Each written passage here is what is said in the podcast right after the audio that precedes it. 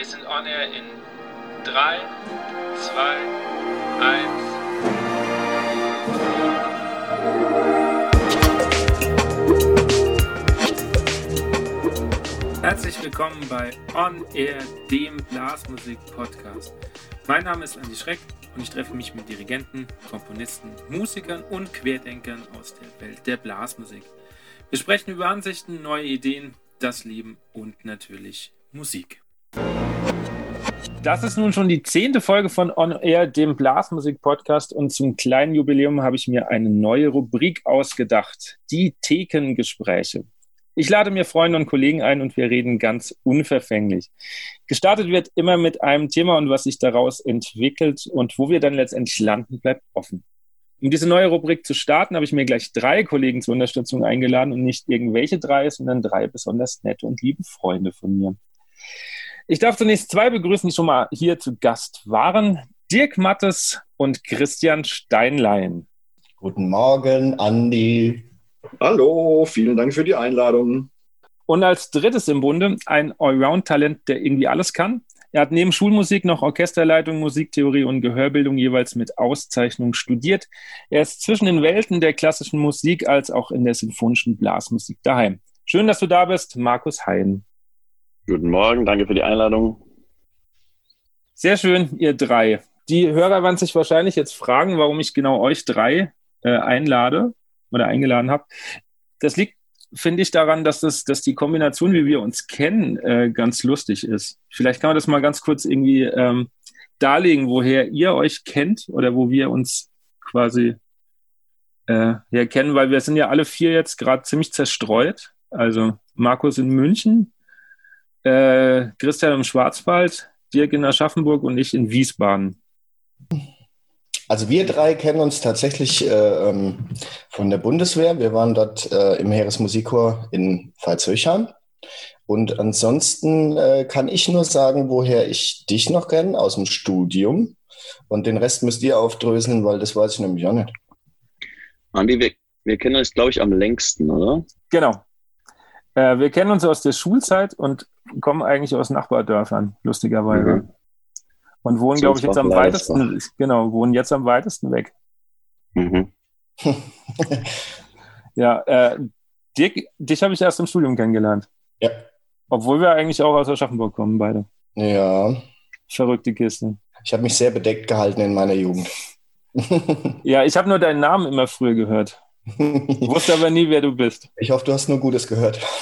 Der Philipp hat erzählt. Naja, beide aus Aschaffenburg ist ja relativ, oder? Südlich äh, Spessart und der andere aus dem Karlgrund. Da ja. trifft man sich nicht so schnell. Da würden alle Aschaffenburger sofort pro, äh, protestieren, wenn, wenn die sagen würden, dass ich aus, dem Karl, äh, dass ich aus Aschaffenburg bin. Ja. Das stimmt. Aber Markus, hast du Dirk vorher gekannt? Wir haben uns kennengelernt, glaube ich, erst in Strauing. Anfang der Bundeswehr. Genau. Ja. Jetzt haben wir aber noch einen vergessen. Andi, woher kennst du ihn? Äh, ich kenne ihn aus dem Studium. Genau. Und durch, und durch, die Blasmusik. So ist es, nichts hinzuzufügen. Und nur, auf, nur vom Bund quasi. Ja, wobei ab dem Zeitpunkt natürlich äh, sich die Wege dann immer wieder gekreuzt haben. Also es war nicht einmal Bundeswehr und dann fertig, sondern eben Dirk äh, über die Hochschule in Würzburg, Markus, wir haben in gewissen Projekten zusammen gespielt und haben auch darüber hinaus erst haben sich halt immer wieder irgendwie Situationen ergeben, wo man zum Glück irgendwie wieder zusammenkam. Mhm. Wir waren beide in Königshofen zusammen. Stimmt, ja, genau. Nach der Bundeswehrzeit. Ein Projektorchester Würzburg, ähm, die Uraufführung von Spirit noch genau das ist auch so ein gemeinsames Element, gell? Markus jetzt beim Projektorchester, ich früher. Ja. Ja, da bin ich jetzt wieder raus. Kommst mal zum. Zuhören. ähm, bevor Oder mal den Andi als, äh, als Gastdirigenten. Hm, genau deswegen habe ich euch eingeladen. Perfider Plan. Bevor wir richtig zum Thema kommen, äh, noch eine Frage, die ich mittlerweile standardmäßig äh, frage. Was war das letzte Stück, das ihr, bevor wir das hier gemacht haben, bewusst angehört habt? Hm. Beethoven Vierte. Warum? Hm. Jemand hat mir alte Aufnahmen empfohlen von äh, Scherchen und dann habe ich mal geschaut ähm, dass ich die herkriege und habe mich da mal ein bisschen drauf eingelassen, so auf diese Art zu musizieren damals. Ja, das war letzte Woche irgendwann. Okay. Mm, bei mir war es Trente Möller live in Boston, ein DJ-Live-Set. ich kann es gerade gar nicht sagen. du hörst nicht so viel Musik, oder? Nö, in der Freizeit auch nicht. Ja. du darfst auch U-Musik nennen, das ist jetzt überhaupt nicht schlimm. Also, ja. Die New York Voices hatte ich neulich ein Album, auf dem sie ähm, Sing, Sing, Sing zusammen mit einer Big Band gemacht haben. Das ist so, cool. so eine Sache, die jetzt erst vor ein paar Tagen waren, wo ich mir das angehört habe. Cool. Also ich habe jetzt mal versucht, mir mal ein paar, paar ähm, vom Ami-Markt so ein paar Big Band-Scheiben zu holen und da reinzuhören. Also gar nichts Klassisches. Das ist auch nichts ja. Verwerfliches. Das habe ich auch nicht gemacht. Klingt aber so ein bisschen. Also heißt das jetzt, du hörst auch Musik, die nicht klassisch ist? Ja, natürlich. Das ist, das ist ja sehr komisch. Die Verbindung wurde unterbrochen. okay, kommen wir zu unserem Hauptthema. Äh, ich habe mir mal ausgedacht, weil wir ja doch äh, sehr verbunden sind über das Studium, das Musikstudium an sich, ob ähm, also Studienerfahrung, wie generell die Studienzeit war, ob sich die Erwartungen gedeckt haben mit dem, äh, was es dann doch tatsächlich war. Da geht es ja schon mal los. Was ist denn die Erwartung überhaupt gewesen? Ne? Weiß ich nicht, was war denn deine Erwartung? Also meine Erwartung war, dass ich einen Studienplatz kriege. Viel weiter war ich nicht. Weil es ist ja so, dass äh, in der Zeit so nach dem Abitur oder dann äh, später äh, in, in, der Bundeswehrzeit, dass man halt echt ähm, ganz schön am Rotieren ist dafür, dass man das dann einfach packt halt. Ne? Und also für mich war das schon so ein bisschen die Stunde Null auch in meinem, äh, in meinem musikalischen Lebenslauf, ne? in dem einfach entschieden wird, ob man das dann irgendwann mhm. mal beruflich machen kann oder halt nicht. Warum bist du nicht wie die anderen zwei nach, ähm, auf eine Berufsfachschule? Ähm, ich glaube, ihr seid schon seit, na, nach sechs oder neun Monaten habt ihr aufgehört. Ne? Ich habe äh, mhm. 21 Monate tatsächlich Bundeswehr gemacht und habe ähm, ziemlich viel geübt einfach. Also man hat ja dann äh, vormittags Probe und äh, ansonsten Dienst zur freien Verfügung heißt es, glaube ich. Und die habe ich halt immer dazu genutzt, um, um fleißig zu üben. Also ich habe ganz schön geoxt. Klingt so, wie wenn ihr zwei nicht fleißig geübt habt. Nein, davon gehe ich nicht aus. ähm, Markus, als was warst du eigentlich in, in Pfalzerheim? Als Schlagzeuger. Als Schlagzeuger. Ja. Da musst du vielleicht dazu sagen, für die, die dich nicht kennen, ähm, die Frage ist berechtigt, weil du irgendwie gefühlt alles spielst. Ähm, Schlagzeug. Und zwar alles gut. Ja, Horn, Klavier, Cello. Ich habe, also, als ich dich kennengelernt habe in der Schule, habe ich dich als Cellist kennengelernt. Mhm. Mir war lange nicht klar, dass du ähm, Klavier spielst, äh, beziehungsweise Schlagzeug spielst. Das kam ja. tatsächlich, glaube ich, erst ziemlich am Schluss der Schulzeit, wo, du, äh, wo ich das ähm, entdeckt habe. Ist dich gut versteckt gehalten. naja, Klavier ist mein Hauptfach gewesen schon immer. Das war auch das, was ich als erstes angefangen habe nach, nach Gitarre. Das war ganz kurz nur. Klavier war dann das erste. Und dann kam ziemlich bald Cello in der Schule, als mich der Musiklehrer gefragt hat, hast du nicht Lust, Cello zu spielen im Orchester? Und ich gesagt habe, ja, klar, mache ich. Was ist das? Also ich habe es auch nicht gekannt. Ähm, dann kam kurz Zeit später kam der Musikverein. Da haben sie jemand am Glockenspiel gebraucht, was ja praktisch wie auf Klavier draufhauen ist in dem Moment. Und dann bin ich ins Schlagzeug gerutscht und habe dann mir selber viel beigebracht und Unterricht gehabt auch. Ja, dann sind die eigentlich ziemlich lang parallel gelaufen und das Cello ist mittlerweile halt einfach raus wieder. Ja. gab noch eine Kontrabass-Episode, das habe ich mir dann beigebracht aufgrund meines Cellisten-Daseins und habe dann in vielen Blasorchestern Kontrabass gemuckt der ist aber inzwischen auch schon wieder ad acta gelegt. Aber Horn spielst du noch? Genau, das habe ich erst im Studium angefangen. Genau. Dass du nicht so Solohornist geworden bist, äh, wäre jetzt noch das i-Tüpfelchen gewesen. Wer weiß, wenn ich mehr geübt hätte.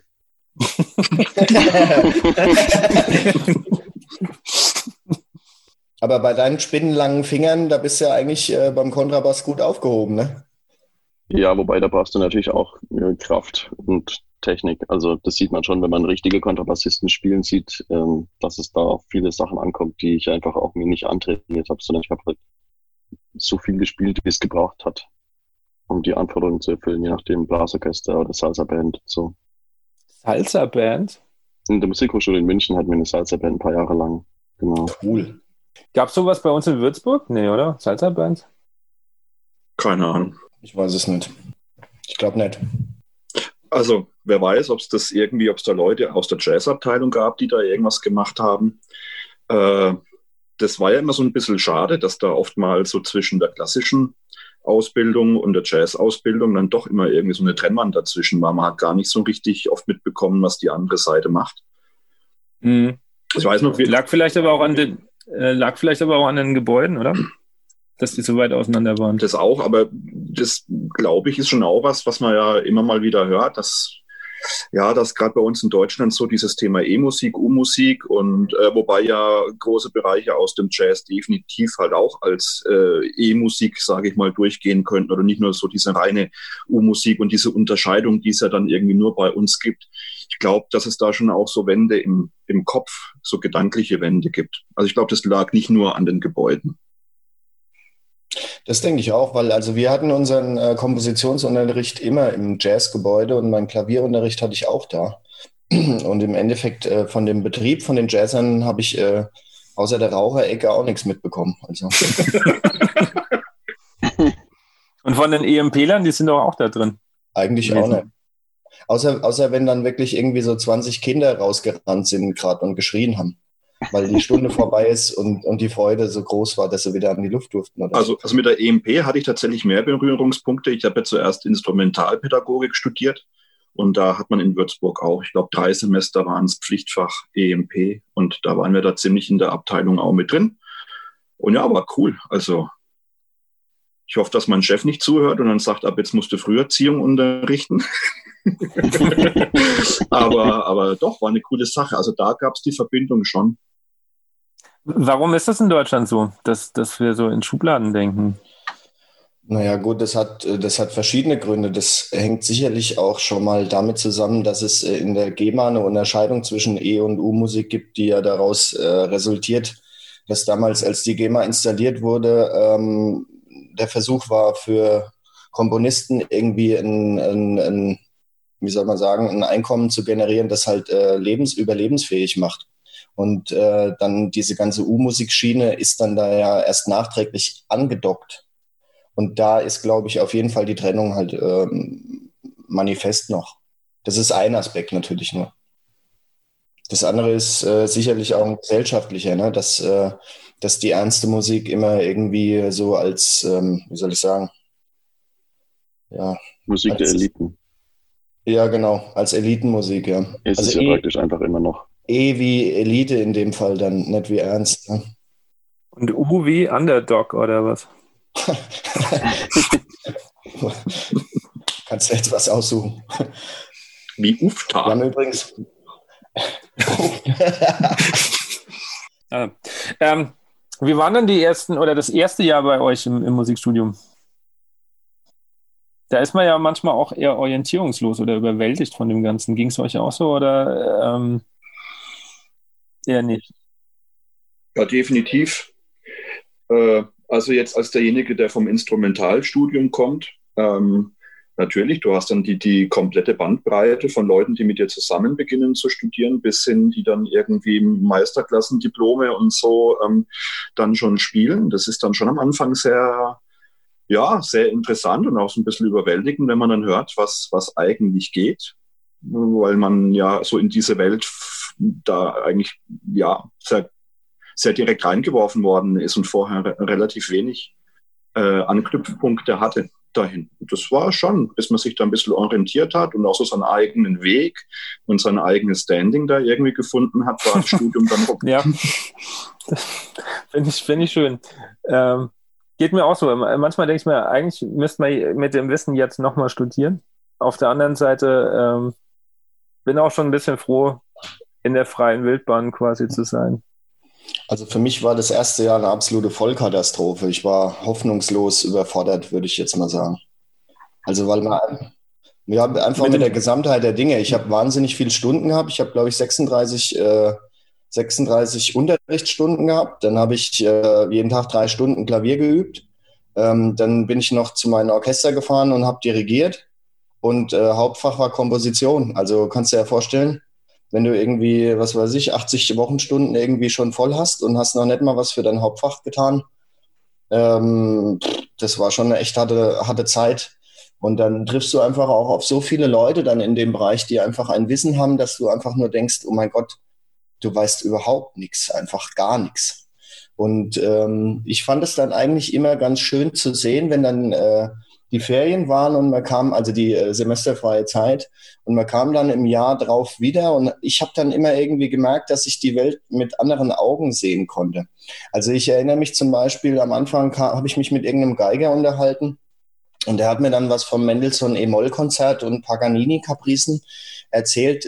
Das habe ich wohl schon mal gehört irgendwie, aber es hat mich jetzt nicht so großartig beschäftigt. Und für den war das halt das Lebenselixier zu der Zeit, ja. Und dann dachte ich noch so, ja, okay, das muss ich alles jetzt, das muss ich jetzt alles wissen. Und dann triffst du irgendwie äh, einen Jazzer, der erzählt dir was über Duke Ellington. Dann triffst du also du triffst ja, jeder weiß ja irgendwie eine ganze Menge. Dann hast du einen aus dem Chorwesen, der kennt lauter Sachen, die du nicht kennst. Und ich habe am Anfang dann einfach gedacht, okay, als Komponist, du musst dich mit diesem ganzen Kram, du musst das alles zumindest, musst wenigstens eine Meinung dazu haben oder irgendwas äh, äh, dich damit mal auseinandergesetzt äh, haben.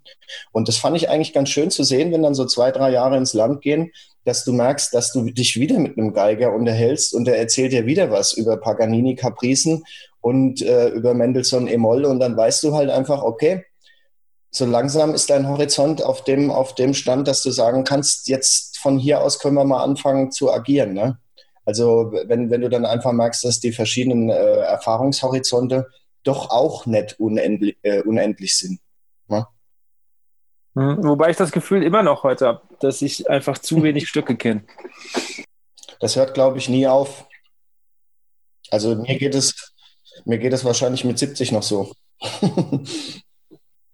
Markus, wie war dein erstes Jahr? Ähm, ja, das erste Jahr war ja Schulmusik in dem Fall. Das war einfach sehr voll. Also man hat halt viele Fächer, Hauptinstrument, Nebeninstrument, Gesang, äh, Sprecherziehung. Da musste ich erstmal den Unterschied zwischen CH und SCH lernen. Das ist ja bei uns in der Heimat, gibt es ja nicht. Ne? Griechisch heißt das Wort da. und Stimmkunde und Ensembleleitung, Musikgeschichte. Ja, da ist die Woche einfach halt schnell voll gehebbelt. Musiktheorie natürlich. Ja. Also, ich weiß nicht, ich habe da nicht viel drüber nachgedacht. Ich habe halt einfach versucht, alles abzuarbeiten. Und da war die Woche rum. Also man kriegt auch gar nicht alles geleistet. Ne? Also wenn man dann die, die Fächer im Unterricht hat und quasi noch dafür übt oder liest, lernt, irgendwelche Tonsatzhausaufgaben macht, Gehebelungsaufgaben von Audiodateien bearbeitet, das schaffst du gar nicht alles. Nach wie vor. Er hat dann so ein, ist heute auch immer noch so. so ein Rotationsprinzip eigentlich. Ne? Also so habe ich das dann immer gemacht. Die eine Woche stellst du den zufrieden und wenn du gemerkt hast, dass du irgendeinen Lehrer mal drei Wochen äh, lang enttäuscht hast, dann hast du den halt die nächste Woche genommen und es geht halt dann einfach so lang, bis, bis du irgendwann weniger Fächer hast und dann halt das dann doch irgendwann mal möglich wird. je nachdem auch, wie die Lehrer drauf sind. Ne? Wenn der eine immer fordert, dann lieferst du natürlich da auch immer mehr als bei dem, der vielleicht gnädiger ist, ähm, wo man dann halt öfter mal einfach zum Unterricht kommt. Oder, oder du gehst nicht hin. Das habe ich nie gemacht. Ich, ich war immer überall Echt? eigentlich, ja, aber dann halt unvorbereitet. Hast du mehr Stunden als wir am Tag? Du meinst jetzt äh, im Schulmusikstudio? Nee, generell. Wenn du sagst, du bist überall hingegangen? Ach so. Ach so meinst du? Äh, nee. Also insofern, der Stundenplan ist ja schon aufgegangen. Es war mehr halt die Arbeit ja. von oben. Da hat man dann halt Abstriche gemacht. Also ich weiß, dass wir irgendwann angefangen haben in unserem Semester bei gewissen Fächern ähm, einen ausgeklügelten Plan zu entwerfen, weil ich weiß noch, mittwochs morgens, ich glaube 8 Uhr, also es war sau früh fürs Studium. Ähm, und auf jeden Fall haben wir, ja, wir haben, oder 37, egal. Auf jeden Fall, wir haben äh, einen ausgeklügelten Plan entworfen, wer wann da ist, damit die Mindestanzahl des Kurses da ist, also quasi knapp über die Hälfte. Aber äh, nicht, nicht immer jeder, so dass, dass du irgendwie immer mal frei hast. Wieso musste es über die Hälfte sein? Ja, ich glaube, das haben wir uns nur als Ziel genommen, damit es nicht ganz so deprimierend auch für den Vorderen vorne ist. naja, wenn von 16 nur. Bitte? Da merkt man, dass der, Le Da merkt man, dass ihr Lehrer geworden seid. Ihr habt schon mal gleich. Ja, gut, aber jetzt müssen sie ja kommen. ja, so war das bei uns irgendwie. Was war da so das, das prägendste Ereignis ähm, im Studium? Gibt es da irgendwas? Also, ich denke an das Musical zurück. Das wird mir nie mehr aus dem Kopf gehen. Ähm, Dirk. Ja, das war tatsächlich eine ziemlich krasse Zeit und die hat auch mein Studium für eine kurz, also ich glaube für ein halbes Jahr fast, fast vollständig lahmgelegt.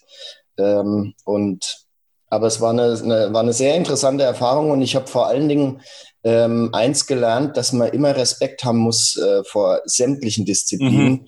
und man eigentlich echt überhaupt, ja, dass man einfach gar nicht einschätzen kann, was, was da so gefordert ist. Also ich meine, ähm, wir haben da eine Choreo gehabt und äh, haben in Anführungszeichen noch ein bisschen dabei gesungen. Also ich meine, ich war jetzt nur äh, Background-Sänger. Insofern äh, war das jetzt nicht irgendwie, ich muss da ja jetzt nicht die, die großen Kapriolen runterreißen. Aber es ist, du fällst halt auf einmal über deine eigenen Füße oder du vergisst deinen Text. Ähm, und, und dann kommt da noch ein Dirigent hinzu und, und, und dann will der von dir, dass du das Tempo hältst, äh, hält und so. Und das sind ja so Dinge, wo ich denke, als Orchestermusiker wäre mir das nie passiert. Und aber in dem Moment, äh, das, das ist so viel Input einfach, das muss man alles in der Szene behalten.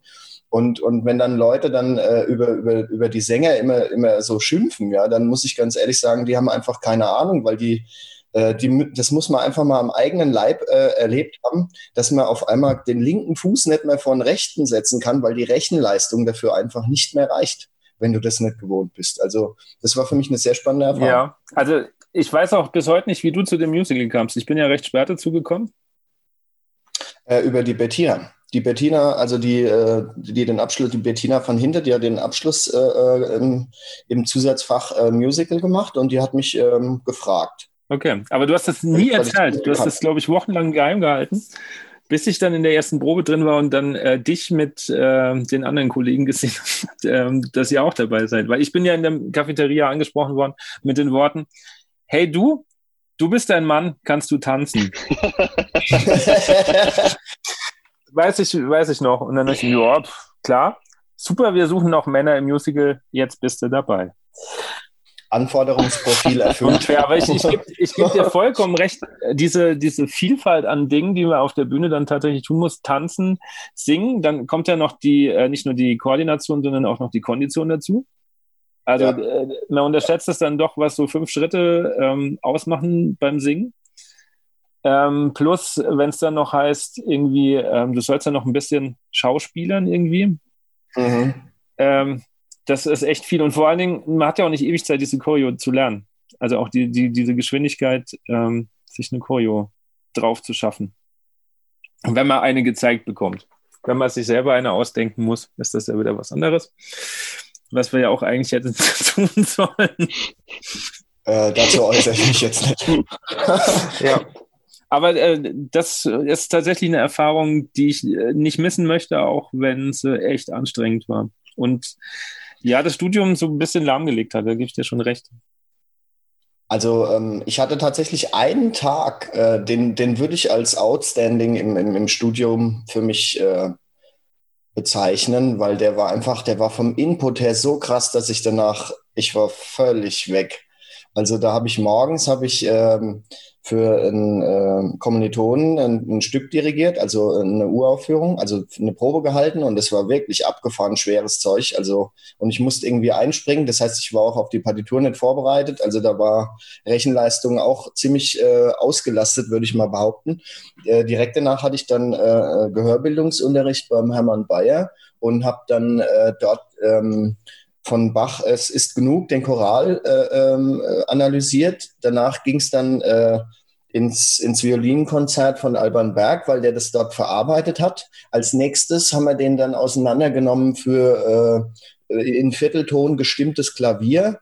Ähm, also auf gut Deutsch einmal so komplett durch die gesamte Musikhistorie durchgecrashed. Aber eigentlich habe ich fast nur abgefahrenes Zeug gehört und habe dann ähm, also das letzte, was ich gehört habe, war dann dieser, dieser 16. Ähm, Ton verstimmtes Klavier, Choral. Also ich glaube, auf Orgel haben wir das dann wiedergegeben oder so.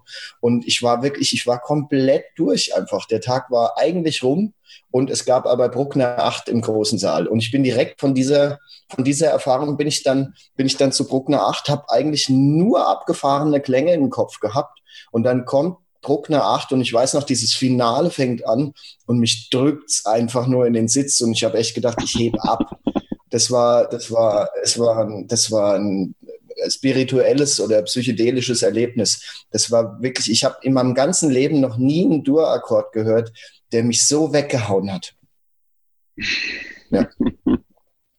Und dann bin ich, ähm, hätte ich eigentlich ins Bett gehen sollen. Ja. Toll. Darüber ein andermal. Warst dann fünf Tage wach. Ja, genau so ungefähr, ja. Ja, prägend ist eigentlich alles, was mit Bühne zu tun hat, oder? Ich habe jetzt überlegt, es gab jetzt bei mir kein so ein Ereignis, aber eigentlich alle Sachen, die mit Bühne zu tun haben. Ihr habt jetzt auch vom Musical erzählt. Bei uns war es halt dann Orchesterspielen oder auch die Faschingskonzerte sind ja in München recht groß, dann mit irgendwelchen Rollen, äh, Musikkabarett und so lustig virtuoses Zeug oder in Würzburg dann auch die Opern, die wir gemacht haben, dirigierenderweise oder einmal habe ich als Counter auch mitgemacht bei der Monteverdi-Oper. Also das sind schon die Sachen, die, glaube ich, halt prägen, in dem Sinn, dass da viel hängen bleibt oder man viel ähm, sein, sein berufliches Sein daraus entwickelt durch diese mhm. Dinge. Und auch irgendwie. Weil du sagst. Nee, sag ruhig. Halt diese, die, die Erfahrung, die man damit macht, ist ja das, was letzten Endes brennt, was weiter brennt, was man dann weitergeben will, eigentlich. Die Erfahrung für das Praktische. Mhm in allen Berufen, als sei es jetzt ja. als Instrumentallehrer, als äh, Schulmusiklehrer oder als Komponist oder als Dirigent. Das sind ja immer die Dinge, die dann letzten Endes auf die Praxis zielen. Ja. Wobei, wobei ich sagen muss, dass bei mir tatsächlich die, die prägendsten Dinge nicht auf der Bühne passiert sind. Also da gab es auch irgendwie Erlebnisse. Möchte auch gleich mal irgendwie einfließen lassen, äh, nicht nur die positiven Erlebnisse auf Bühnen, äh, auch die Erfahrung, dass die Welt nicht untergeht, selbst wenn man da mal in irgendeiner Form, ja, ich will nicht sagen scheitert, aber ich weiß noch, wir hatten ein Kooperationsprojekt äh, mit den Philharmonikern drüben, äh, äh, drüben. Und wir hatten irgendwie, ich weiß gar nicht mehr, was auf dem Plan stand, irgendwas, wo wir Posaunendämpfer hatten. Und äh, hatten vor einer Generalpause Dämpferstelle und mussten in der General Pause die Dämpfer rausmachen. Und unmittelbar nach der Pause ging es ohne Dämpfer weiter. Und du sitzt auf der Bühne bei dem Konzert und der ganze Konzertsaal sitzt voll mit Publikum. Du sitzt da, irgendwie Profi-Orchester, keine Ahnung. Und es kommt diese Stelle und du machst diesen Dämpfer raus und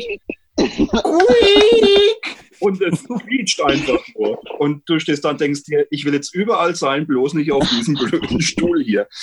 Ähm, aber das, das sind so Erlebnisse, die dann auch zeigen, ja, es war jetzt vielleicht nicht so cool, aber es ist einem auch nichts passiert. Also ich fand das, da gab es schon prägende Erlebnisse, aber das, das, was mir für die, für die Zukunft teilweise mehr gegeben hat, waren dann tatsächlich oft Fortbildungen oder Workshops, Meisterklassen, die wir mit anderen Dozenten hatten.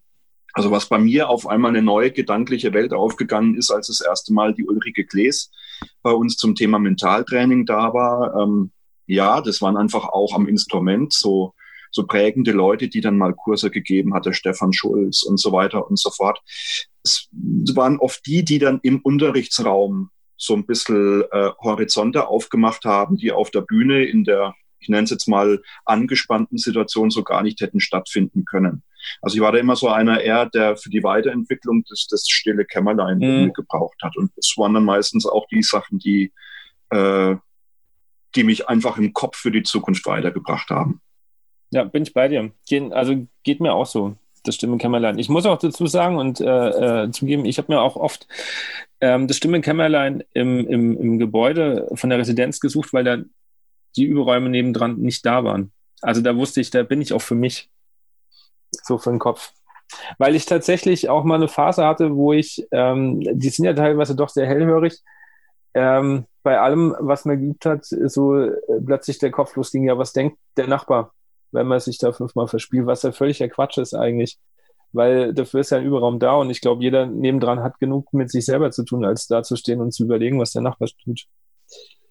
Das ist eigentlich schon eine, eine, äh, sonderbare Situation, wenn man sich vorstellt, dass da irgendwie 20 Leute äh, in so Boxen eingesperrt sind, wie so Hamster, ja. Und jeder hat, äh, hat mehr oder weniger so halbe Angstzustände, dass der Nachbar das Gefühl hat, mhm dass, dass man nicht gut genug ist. Dabei interessiert sich der eine doch für den anderen in dem Moment überhaupt nicht. Also wenn, dann macht man doch am liebsten das Fenster noch zu. Also Vor allem, man interessiert sich schon für den Nachbarn, aber halt nur im positiven Sinne. Also für mich war das immer, ich stehe da, fange an, nicht einzuspielen oder übe was, wo ich denke, jetzt bleibe ich an dem Thema und das ist heute irgendwie mein Ziel und das mache ich jetzt. Und dann hörst du auf einmal nebendran auch noch einen vom gleichen äh, Fach, vom gleichen Instrument, der spielt dir die tollsten Sachen und denkst dir, oh Scheiße, ja. das äh, äh, kann ich jetzt nicht. Und dann bist du auf einmal, oh, jetzt probiere ich es doch aus. Und auf einmal geht der Kopf los und verdammt, ich kriege das nicht so hin, wie mhm. das nebendran äh, spielt.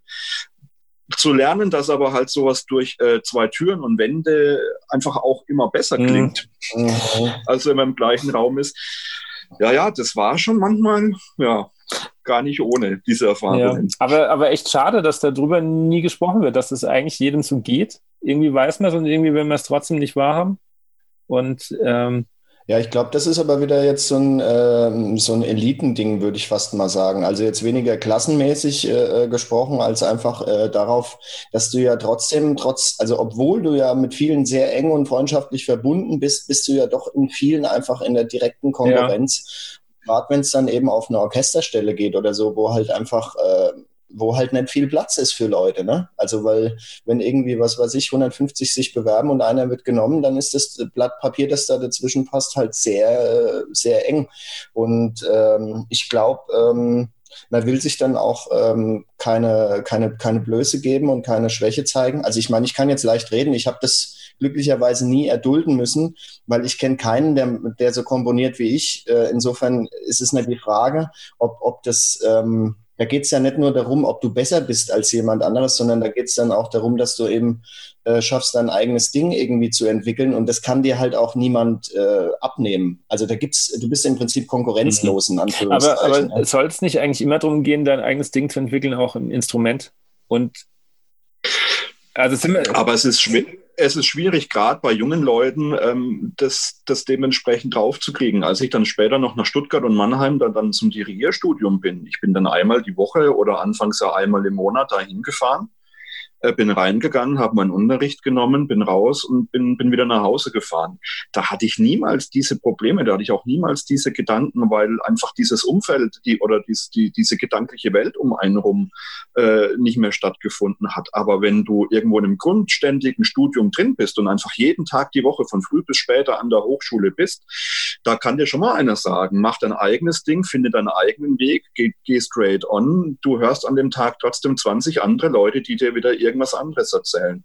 Und irgendwie die Stärke zu, zu haben, ich meine, es gibt die Leute, die die Stärke haben, aber das wirklich so, boah, und das über vier Jahre oder wie lang auch immer dann durchzuziehen, das ist schon krass. Also ähm, das war dann einfacher, als man nur für sich war und links und rechts nichts mehr mitbekommen hat. Oder mal eher eigentlich gelächelt hat, wenn man dann doch mal durch die Hochschule durchgelaufen ist und dann äh, so zuhört, wie sich da manche Leute unterhalten. Boah, hast du das schon gemacht und das müssen wir und wenn wir das nicht machen, dann geht die Welt unter und du denkst dir, ach Leute, wartet noch fünf Jahre und es interessiert mhm. euch einfach nicht mehr. Ja, das, ich, ich weiß noch, ähm, als Schulmusiker hat man, ich glaube im dritten Semester ist es, äh, führt man quasi die Erstsemestler ein. Und ich weiß noch, wir waren da zusammengesessen und die kamen alle euphorisch. Und dann war so die erste Frage, wo du dann gemerkt hast, okay, die kommen noch mit einer ganz anderen äh, Einstellung an diese Hochschule. Ähm, was ja auch irgendwo gut ist, dass so, so euphorisch war, aber die erste Frage war, und was ist euer Lieblingskomponist? So, also wie wenn es eigentlich nur um das Thema an sich geht. Das war jetzt ein Eigentor, das weißt du, ne? Das hast du mich nämlich auch schon gefragt. Ich weiß, aber am Ende vom Gespräch und nicht am Anfang. Ja, ja, das ist ein gut. Unterschied, finde ich. Und da hast du gesagt Mozart, weil da gibt es das beste Bier. Würzburger Insider. ja, ja, genau. Markus, wie war es bei dir? Du hältst dich gerade so zurück. Was genau? Hast du so Gedanken nicht gehabt oder, oder hast, gehörst du tatsächlich zu der Fraktion, denen das egal ist und du gehst einfach straight on? Ähm, du meinst jetzt zu zweifeln oder eigenen Weg finden? Ja. Ja. Naja, man zweifelt immer. Also ich kann es, ich hm? ja, weiß ich nicht. Ich kann ja, ich kann dir ja sagen, wie ich dich von außen all die Jahre auch in der Schule schon wahrgenommen mhm. habe. Als jemand, der tatsächlich sehr straight seinen Weg geht und ähm, auch wenig Probleme mit den Dingen hat.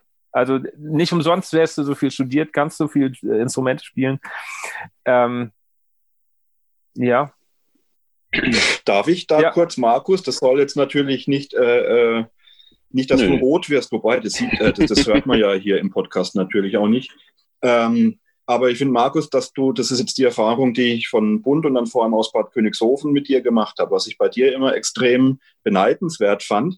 Äh, bei dir ging es immer nur um die Musik und nicht um das Drumherum. Bei dir ging es nie darum, wer wird jetzt für welchen Job wie eingeladen, wer darf da mal das spielen oder so. Dir ging es immer nur um die Musik. Ich war einmal in Königshofen bei dir zum Essen, da hast du für uns gekocht. Und da, hast, da haben wir irgendein Stück angehört und du hast dich einfach gefreut wie ein kleines Kind an Weihnachten und Geburtstag und Ostern zusammen. Und dir ging es da gar nicht drum zu sagen, boah, dieses Stück, das muss man mal gehört haben, weil das gehört einfach zum Renommee, dass man über dieses Stück sprechen kann. Du hast einfach nur, boah, hast du das gehört? Hast du die Wendung gehört? Boah, und dann machen die das so. Und ich finde, für dich gab es dieses, dieses Drumrum nie mhm. so viel. Für dich gab es immer nur so die eine Sache. Und da hast du dich immer einfach drüber gefreut.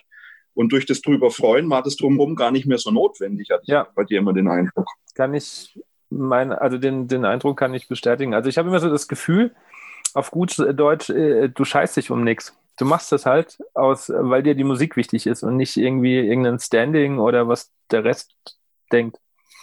Also das sind so die Wahrnehmung von außen. Das ist interessant. Also das stimmt tatsächlich, dass es mir immer um die Musik geht oder ging ich habe das jetzt nicht so bewusst wahrgenommen, dass das äh, in dem Fall vielleicht anders ist, als es bei euch war, weiß ich nicht. Aber, oder dass es anders ist, als es bei anderen ist. Aber ähm, tatsächlich war die Musik immer zentral, ja, das stimmt. Ich meine, man hat natürlich trotzdem immer Zweifel, was ich vorhin auch sagen wollte, weil man immer bessere Leute hört. Klar, wenn du vor dem, vor dem Studium bist, dann bist du quasi aus deinem sozialen Umfeld einer von sehr wenigen, die am Instrument gut sind und dann kommst du in die Hochschule ins erste Semester und dann sind plötzlich 40, die irgendwas gut sind. Also nicht alle am Instrument, der andere ist halt dann ein besserer Sänger oder eine bessere Sängerin und einer ist schon irgendwie pädagogisch weit und so, aber es gibt natürlich dann viel mehr Leute in deinem Umfeld, die halt sehr gut sind oder der eine, der im dritten Semester ist und bei der Einführungsveranstaltung dann Klavier spielt wie ein junger Gott, wo du dann schon mal denkst, okay, jetzt, ja, jetzt bin ich an der Hochschule, jetzt hängen die Master woanders und dann bist du halt dabei. Ja, also dann ist man einfach mittendrin. Früher im Musikverein habe ich halt dann irgendwie an den Mellets natürlich die Solos gespielt, klar. Die Soli. Circus Renz. Circus Renz, Chardash, äh, Happy Mellets, ne, so Zeug. Äh, aber halt in der Hochschule bist halt einer von vielen, klar. Und ähm, das ist ja auch normal. Also das ist ja auch gut, dass man das merkt, dass es da verschiedene Horizonte gibt, verschiedene Level gibt und andere Leute gibt, von denen man was lernen kann. Aber dadurch kommen natürlich schon immer die Fragen, wie schnell komme ich vorwärts? Passt es? Bin ich gut genug? Ist es der richtige Job? Muss ich was anderes studieren? Ähm, das kommt ja auch später wieder. Also das ging mir jetzt die letzten äh, Jahre auch immer noch so, äh, bin ich im richtigen Job und so. Aber dann kommt dann wieder das, was ihr gesagt habt, dann kommt wieder die Musik und erinnert mich dran, dass ich eigentlich genau das machen will. Also dann will ich nichts anderes machen und sagen, ich äh, setze mich irgendwo 9 to 5 hin und äh, Hauptsache ich habe mein Auskommen und mein Einkommen, ähm, sondern dann bleibt es halt lieber quasi ein bisschen spartanischer und dafür ist die Musik nach wie vor zentral und man, man kann sich ja über Wasser halten. Also mein Corona macht natürlich alles speziell und irgendwie die ganze Situation ist speziell. Aber selbst da kommen dann plötzlich neue Sachen, die, ähm, die auch wieder Geld reinbringen, die auch mit, Musik zu tun haben. Und sowas, glaube ich, wird es immer geben für uns, dass wir immer Jobs haben, wo irgendwas inhaltlich passiert, das einen auch erfüllt. Ja, wo man nicht nur aufs finanzielle Konto einzahlen kann, sondern auch aufs Seelenkonto eingezahlt wird, von dem man dann zehrt. Das definitiv, aber vielleicht als Ergänzung, so, so geht es mir zumindest auch. Ähm, wir reden gerade über Studium und wie es im Studium ist. Vielleicht dann auch mal so, wie geht es einem dann nach dem Studium im Berufsleben? Im Studium, wenn du es schaffst, dann gilt auch nur die Musik weil da geht es um nichts anderes. Äh, was schon manchmal schwierig werden kann, dann später im Berufsleben. Ich glaube, es gibt wenig musikalische Berufe, wo es dann auch wirklich nur noch um die Musik geht, sondern es wird dann einfach auch Beruf und es bekommt dann auch verschiedene Aspekte, die dann einfach auch von der Musik ein, ein Stück weit weggehen. Ja, absolut. Und also das, das gehört dann irgendwie, finde ich, schon auch dann zu der Wahrheit dazu. Aber wie du sagst, es gibt dann die Schlüsselmomente, es, es, es gibt vielleicht mal wieder irgendwie ein ganz neuartiges Projekt, irgendwas, was man noch nicht gemacht hat und man kriegt auf einmal wieder Interesse oder man trifft mal wieder ehemalige Freunde aus der Bundeswehrzeit oder aus der Hochschulzeit und quatscht mit denen mal wieder und es gibt einem irgendeinen Push oder man hat wirklich mal wieder ein tolles Konzert irgendwie. Das ist es, was einem dann irgendwie, ja, was einem dann wieder so zurückbringt irgendwo. Aber das, ich finde, das gehört schon auch zur, zur Wahrheit. Es ist, im Beruf ist es nicht nur Musik, leider Gottes. Schon. Aber hätte ich, hätte ich damals im Studium schon aus der Musik so viel ziehen können, wie ich es heute kann, wo die musikalischen Elemente vielleicht weniger werden als in der Hochschule, ähm, boah, ich glaube, das wäre, hui, also es war so schon eine schöne Zeit, aber hätte ich damals das schon rausziehen können, dann wäre es gar nicht auszuhalten. Du meinst, weil du zu viel, zu viel Musik um dich hattest im Studium? Nein, zu viel Musik auf gar keinen Fall. Aber ich, eben das, was wir vorhin gesagt haben, man ist dann, man hat, es hat so viele Einflüsse. Es gibt so viele Leute, die was toll können und man guckt dann zu denen, überlegt, was kann ich und die, die Zweifel kommen. Und hätte man das über Bord werfen können, hätte sich einfach nur an diesem geilen Dur-Akkord aus Buckner 8 festhalten können und das jeden Tag, weil, weil solche Erlebnisse hätte man ja eigentlich an der Hochschule jeden Tag irgendwo irgendwie mhm. haben können. Äh, ich glaube, dann wäre das Ganze noch mal geiler gewesen. Und ich glaube auch, dass es Leute gibt, die das im Studium schaffen, aber weiß nicht, ob das sehr viele sind. Hm. Das hat auch was mit Sicherheit, glaube ich, zu tun, oder? Also wenn man, wenn man relativ sorgenfrei sein darf, quasi, wenn man unterstützt wird von was auch immer, Familie, Stipendium, wie auch immer, und quasi nicht gezwungen ist oder nicht so leicht in, in so ein Fahrwasser kommt, dass man sich permanent Gedanken machen muss, was mache ich nach dem Studium, komme ich bis dahin weit genug und kann ich danach mein Geld verdienen und äh, habe ein abgesichertes Leben irgendwie. Wenn man das da ein Umfeld hat oder wenn man es schafft, diese Gedanken lange auszublenden und relativ sorgenfrei zu sein oder auch das Glück hat, einfach das sein zu können, dann kommt man relativ leicht ähm, in die, also oder bleibt relativ leicht eigentlich nah an der Musik oder an der Freude von der Musik in dem Moment, nenne ich es mal. Oder? Also das hat schon viel damit zu tun, wie die Perspektiven sind, also wie die aktuelle Situation ist, wie die Perspektive ist, wie weit man auch in die Zukunft denken muss. Ja. Also, also ich muss sagen, ich habe im Studium schon so viel gearbeitet immer, ähm, dass ich, also ich habe mir mein Studium ja selbst finanziert und ich habe auch kein BAföG beantragt, weil ich mir gedacht habe, ich will einfach auch das Risiko gar nicht haben, dass ich das irgendwann mal zurückzahlen muss und am Ende ging es nicht gut aus so. Ne?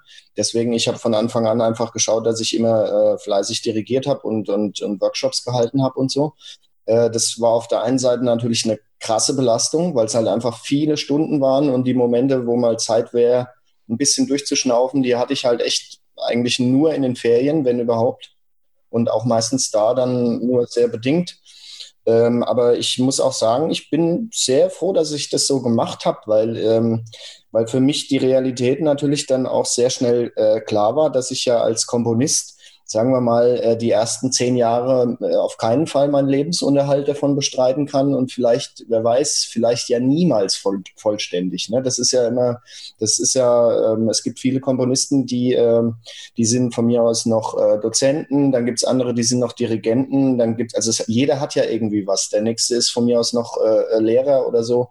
Ähm, und für mich war das eigentlich insofern schon ganz gut, weil ich ähm, die Realität die dann auf mich einprasselt, wenn das Studium rum ist.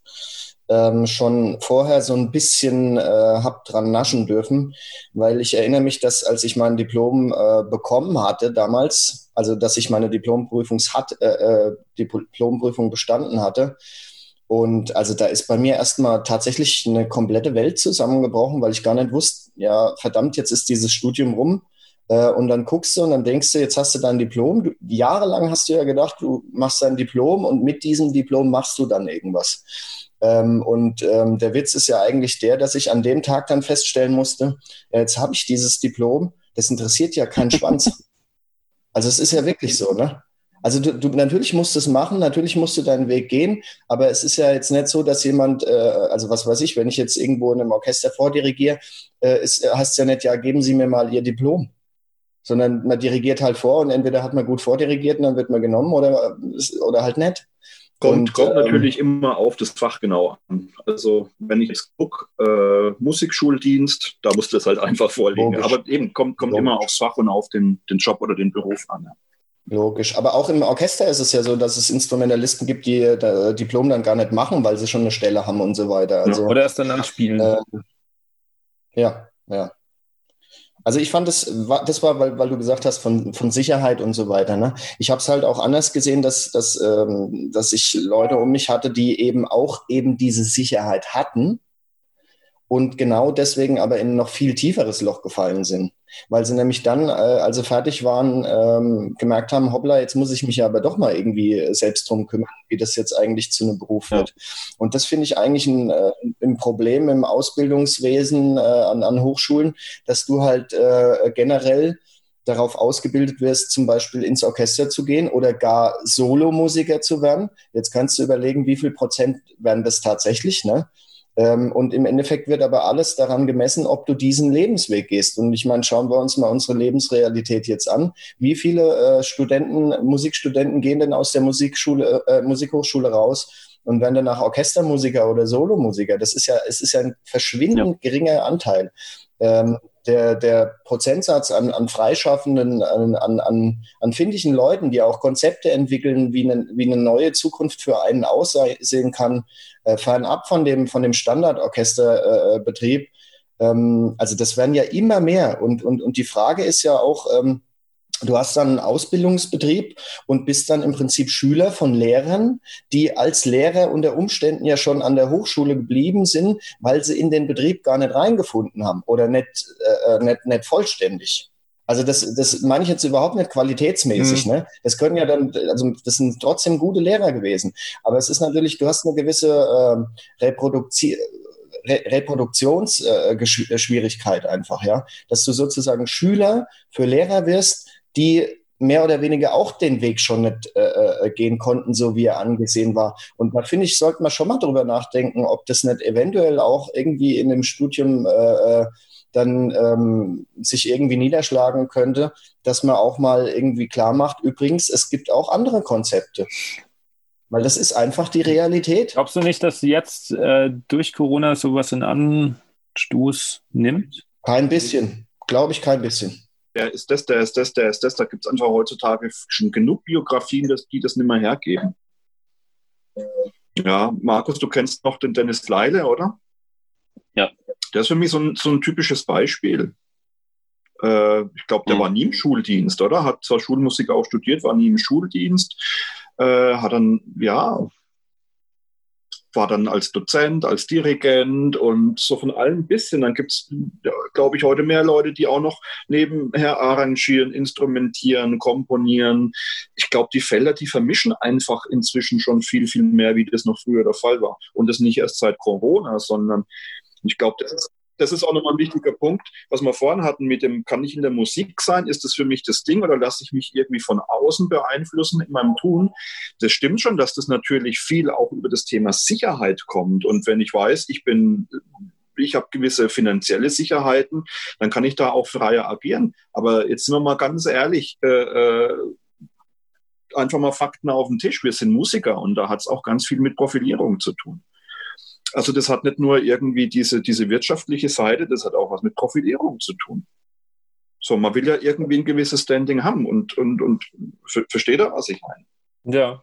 Was meinst ja. du mit Profilierung? Und ich habe den Eindruck tatsächlich auch, ohne jetzt Namen zu nennen, äh, äh, man sieht es gerade in Zeiten von Social Network immer häufiger, von Bekannten, die gehen so eine Schiene. Also ich weiß noch früher, äh, hatte ich dann Leute, wo es dann hieß Instrument und Orchester und Spielen. Äh, dann war aber irgendwann mal das dann vielleicht mit dem Orchester, mit dem Profi-Orchester auch der Zug vielleicht irgendwann mal abgefahren, was ja auch nicht schlimm ist. Dann kam auf einmal das Unterrichten. Wow, cool, das macht ja auch Spaß. Ich kann auch irgendwie selbstwirksam sein. Es fühlt sich gut an, wenn ich anderen Menschen irgendwie äh, äh, helfe, die unterstütze bei einem gewissen Weg. So, aber irgendwann mal merkt man dann so, oh, links und rechts gibt es aber ganz viele, die das so machen wie ich. Oh, ich fange jetzt an und werde noch Dirigent. So, dann fangen die an und dirigieren auf einmal ganz viel und machen ganz viele Fortbildungen. Dann merken sie auf einmal da, oh hoppla, davon gibt es ja auch ganz viele. Also, jetzt fange ich noch an zu schreiben und mache noch privat irgendwelche Kurse und Unterrichtsstunden beim, was weiß ich was, Komponist XY. Dann fängt man damit an, dann merkt man, oh, das gibt's auch. Dann, ja, jetzt gibt's doch gerade so diesen Trend mit dem, mit dem Coaching ja, jetzt wird ganz viel gecoacht, jetzt äh, kommen ganz viele Leute und unterrichten und coachen und machen, die das früher vielleicht auch nicht so gemacht hätten. Äh, das hat nicht nur damit zu tun, dass ich mir irgendwie Betätigungsfelder suche, mit, äh, oder von denen ich leben kann, sondern auch um so ein bisschen immer, ja, ich glaube, das haben viele dabei. Dieses, ich mache das jetzt, weil ich will da auch was, was nicht jeder andere hat. Du meinst als Alleinstellungsmerkmal, oder? Ich meine, Alleinstellungsmerkmal, wer das sucht, der sollte sowieso gleich in einen ganz anderen Beruf gehen, weil egal, was du machst und egal, wie gut es machst, das wissen wir, es gibt Millionen andere, die es noch besser machen.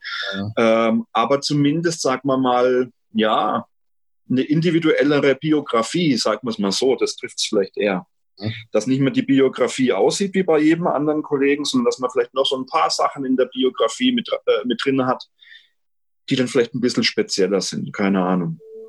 Und den Eindruck hat man schon viel. Also ich weiß nicht, wie es euch geht, aber man unterhält sich viel mit Kolleginnen und Kollegen, man spricht da viel, chattet viel, man liest viel eben über Social Network und den Eindruck habe ich schon ganz arg und möchte mich da auch selbst gar nicht ausnehmen.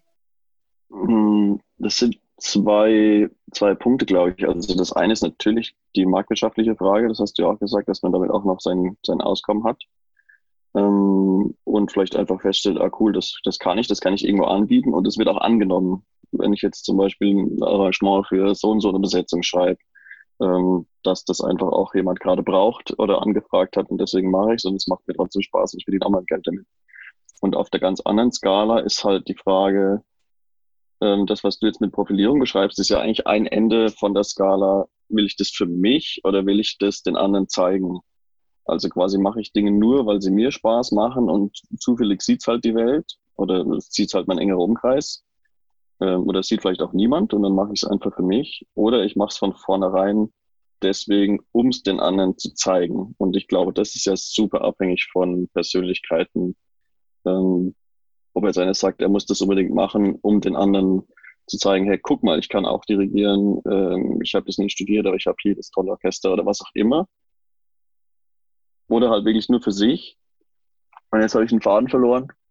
Dann steige ich direkt ein, weil ähm, also ich glaube, da, da sind wir natürlich in der Schnittmenge von oder an der Schnittkante von zwei Dingen. Das eine ist natürlich Marketing auch, ne, wo, wo es einfach, äh, es ist halt so, ähm, wenn, wenn niemand sieht, was du machst, dann hast du nichts gemacht. Ne? Also ein kluger Mensch hat mal zu mir gesagt, wenn im Wald ein Baum umfällt und keiner sieht's, dann ist der nicht umgefallen. Ja, also klar ist er auf, auf eine gewisse Art und Weise ist er umgefallen, aber auf, auf eine gewisse Art und Weise ist er eben auch nicht umgefallen. Ähm, dann hast du diesen Aspekt Marketing. Das andere ist natürlich dann auch eine gewisse Darstellung. Das ist sicherlich auch charakterlich äh, verbunden.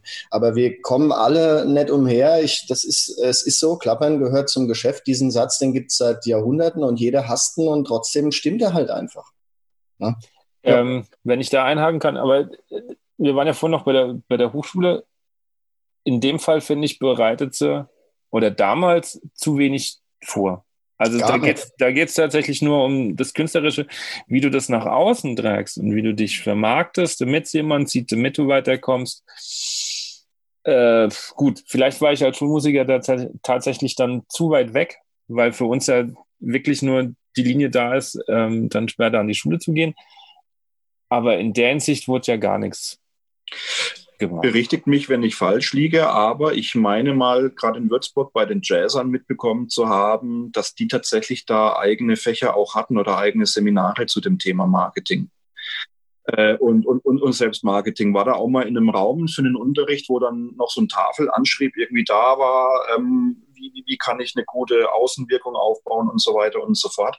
Also die hatten das, glaube ich, dann schon eher. Könnte mir vorstellen, dass die ganz allgemein, nicht nur in Würzburg, sondern ganz allgemein da vielleicht schon ganz anderen Bedarf von jeher hatten, sich zu vermarkten, um Geld zu verdienen. Und eben bei den Klassikern äh, äh Also überhaupt gar nicht. Wenn dann mal bei den, bei den angehenden Pädagogen, dass da mal irgendwie mal ein kurzes Seminar, Wochenendseminar war zum Thema ähm, Arbeitsrecht und so weiter und so fort, dann war das aber auch wieder vom Tisch. Mhm. Aber dass man mal längerfristig da auch äh, auf den Aspekt des Jobs irgendwie geführt wird, das stimmt. Das habe ich zumindest während dem Studium nicht mitbekommen und nicht erlebt. Ganz, äh, ganz am Ende vom, äh, vom Studium habe ich das erlebt. Da ist der Jürgen Enninger eingeladen worden. Ja, stimmt. Da war ich dabei. Vom, ja. äh, Bundeskultusministerium oder wie das genau heißt. Der, es ist eine installierte ähm, Einrichtung. Ähm, für jedes Bundesland gibt es die inzwischen und er war da, glaube ich, mit einer von den ersten, die da irgendwie installiert wurden, äh, die äh, Kreativschaffenden ähm, einfach ähm, bei der Existenzgründung helfen. Das heißt also, äh, die Bundesregierung hat da tatsächlich schon was installiert. Es gibt da Leute, die da arbeiten und zwar auch umsonst, also zumindest für die Künstler umsonst. Und äh, ich hatte dann äh, ein, zwei Gespräche mit dem auch, als, als mein Studium zu Ende war. Und das war äh, tatsächlich sehr lehrreich. Der hatte hatte viele, äh, viele, viel Input für mich, ähm, wo ich einfach auch noch gar keine Ahnung davon hatte. Ne? Also das gibt es tatsächlich, falls jetzt irgendwie Musikstudenten zuhören ähm, und ihr euch die Zeit nehmen wollt, das kann ich nur empfehlen. Äh, in jedem Bundesland gibt es so jemanden. Ähm, ich weiß jetzt nicht genau, wo man suchen muss, aber ich würde mal sagen, äh, Bundesministerium für Wissenschaft und Kultur. Da wird man was finden. In Würzburg gab es mal ein Blog-Seminar, meine ich auch weiß nicht, ob das das, was, was du meintest. Ähm, ich hatte am Ende von meinem Studium mal eins von so einem Gitarrendozenten, wurde das organisiert, glaube ich. Da hatten wir zwei Tage Basic äh, Marketing und wie ich irgendwelche Kulturinstitutionen äh, anschreiben kann oder und so weiter, was es alles für Möglichkeiten gibt, um Auftrittsmöglichkeiten zu suchen. Und in München an der Hochschule gibt es ja sowieso den Studiengang Kulturmanagement, beziehungsweise das Institut auf jeden Fall, die dann auch mal so offene Kurse anbieten für Studierende aller Fachrichtungen, wo man auch mal hier und da reinschneiden kann, äh, wenn man da was mitnehmen will. Aber das ist nicht so wahnsinnig präsent, sagen wir mal, im Hochschulalltag bei den übrigen eineinhalbtausend Studierenden, dass das irgendwie ankäme, ist, glaube ich, eher dem Zufall geschuldet, dass das mal einer mitkriegt, dass es sowas gibt. Im, Im Studienplan verankert ist es ja bei den meisten auf keinen Fall, bei den Instrumentalisten oder Schulmusikern.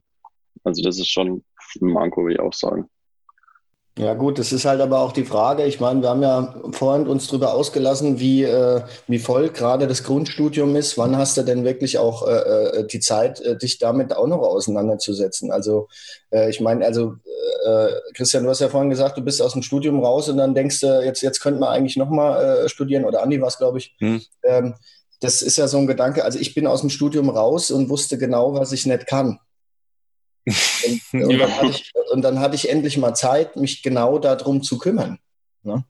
Also weil einfach das Studium war rum und dann habe ich gesagt, okay, das hier sind meine drei Löcher, die müssen gestopft werden und jetzt geht's los. Ja, aber da ist auch wieder die Frage, was heißt Studium für einen? Ist das wirklich nur dieses institutionelle irgendwie, ich studiere jetzt vier Jahre, dass ich einen Zettel in der Hand habe, mit dem ich mich irgendwo bewerben kann? Oder heißt Studieren wirklich, äh, ich mache das für mich. Ich versuche jetzt eben meine persönlichen Löcher zu stopfen. Das war übrigens auch sowas mit Stuttgart und Mannheim. Das war toll, hat sich toll angefühlt, weil da ging es bei mir auf einmal um ein richtiges Studium. Dieses, ich möchte Dinge für mich lernen und es gibt überhaupt keinen wirtschaftlichen Gedanken, der dahinter steckt. Es ist einfach nur für mich.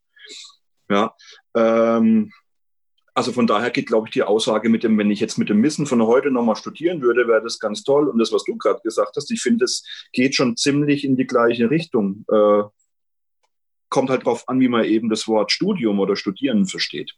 Aber ja, aber ich glaube, ist das nicht generell egal, ob welches Studium, dass man sich wirklich von dem Gedanken verabschieden sollte? Ähm, man geht da jetzt vier Jahre rein, fünf Jahre, ist, ist draußen und weiß alles das ist ja, glaube ich, auch nicht die Aufgabe des Studiums. Es geht ja eigentlich nur um Fertigkeiten zu vermitteln und in Dinge mal ein bisschen, bisschen tiefer, aber noch nicht tief genug reinzuschauen, um einfach für sich irgendwie festzulegen, ähm, ja, wo liegen meine Interessen, wo liegen meine Stärken, wo will ich denn eigentlich weitergehen?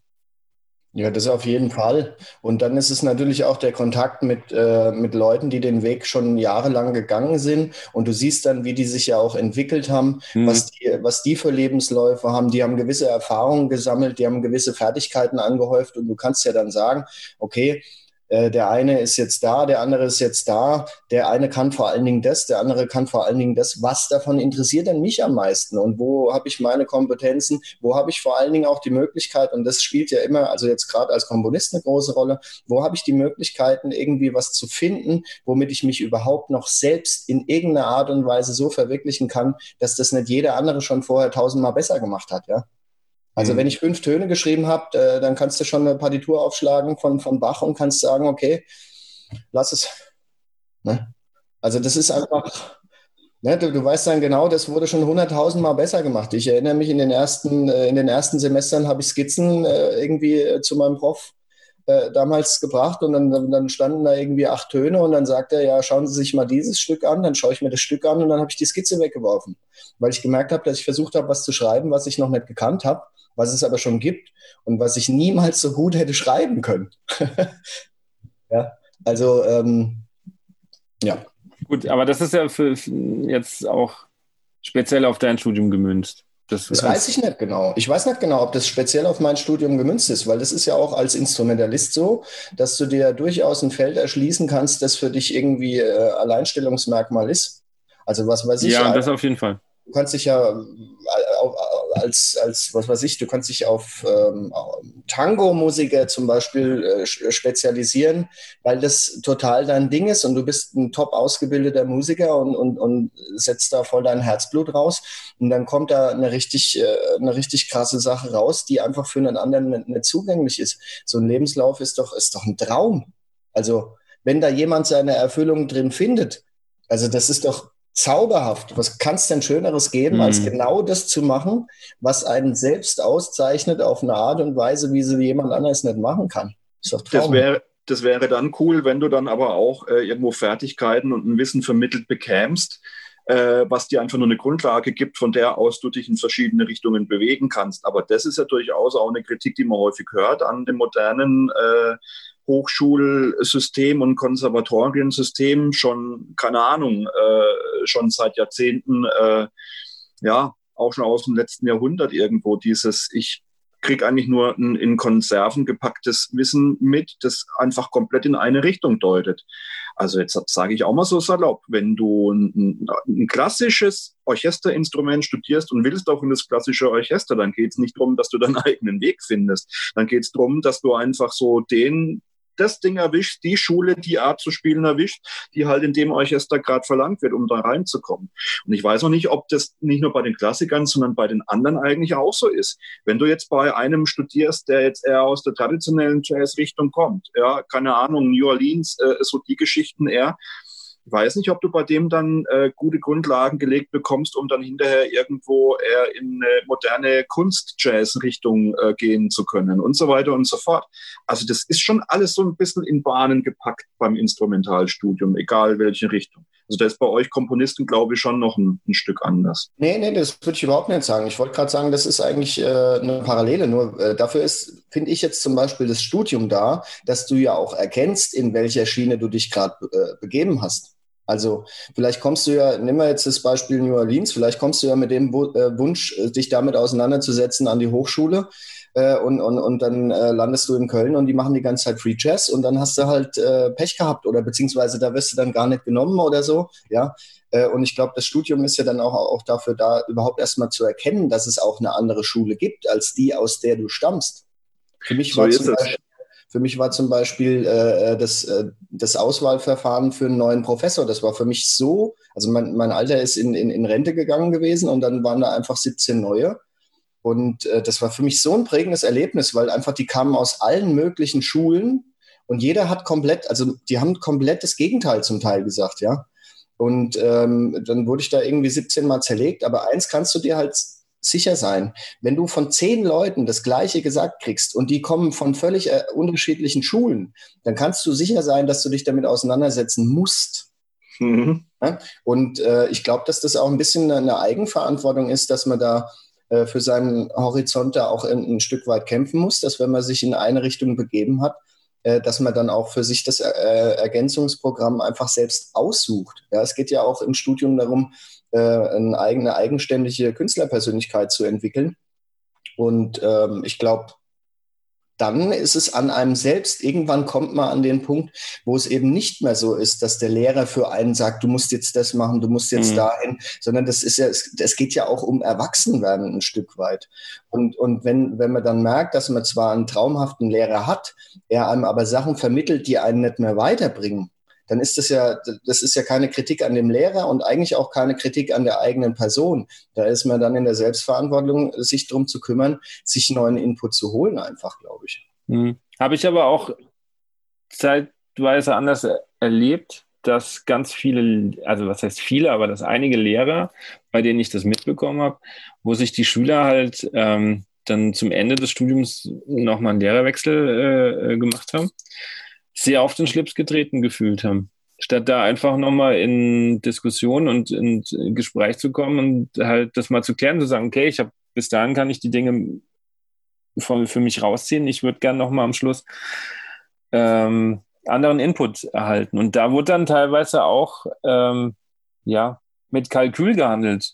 Da war klar, okay, wenn ich jetzt wechsle, wird meine Abschlussprüfung nicht gut, weil der Lehrer sitzt ja trotzdem in, im Gremium am Schluss. Dann äh, möchte ich hiermit an alle Lehrer appellieren, dass sie ihrer pädagogischen Verantwortung gefälligst gerecht werden sollen und als Lehrer für den Schüler da sind und nicht die Schüler für den Lehrer. Dann ganz provokant muss man aber auch sagen, dann dürfen Hochschulen irgendwann mal nicht mehr große Künstlerpersönlichkeiten einstellen, mhm. äh, sondern dann müssen die auch irgendwann mal auswählen, Leute, die dementsprechend äh, äh, auch pädagogisches Wissen haben und Fertigkeiten haben, um das so weiterzugeben. Und das ist ja schon mitunter teilweise das große Künstler an den, also ist ja auch gut so. Man muss ja auch, also ich will ja auch nicht zu jemandem gehen, der nicht spielen kann. Mhm. Ähm, um dass der mir sagt, wie es spielen geht. Natürlich glaube ich dem, der selber spielen kann, glaube ich, dass er recht hat mit dem, was er sagt.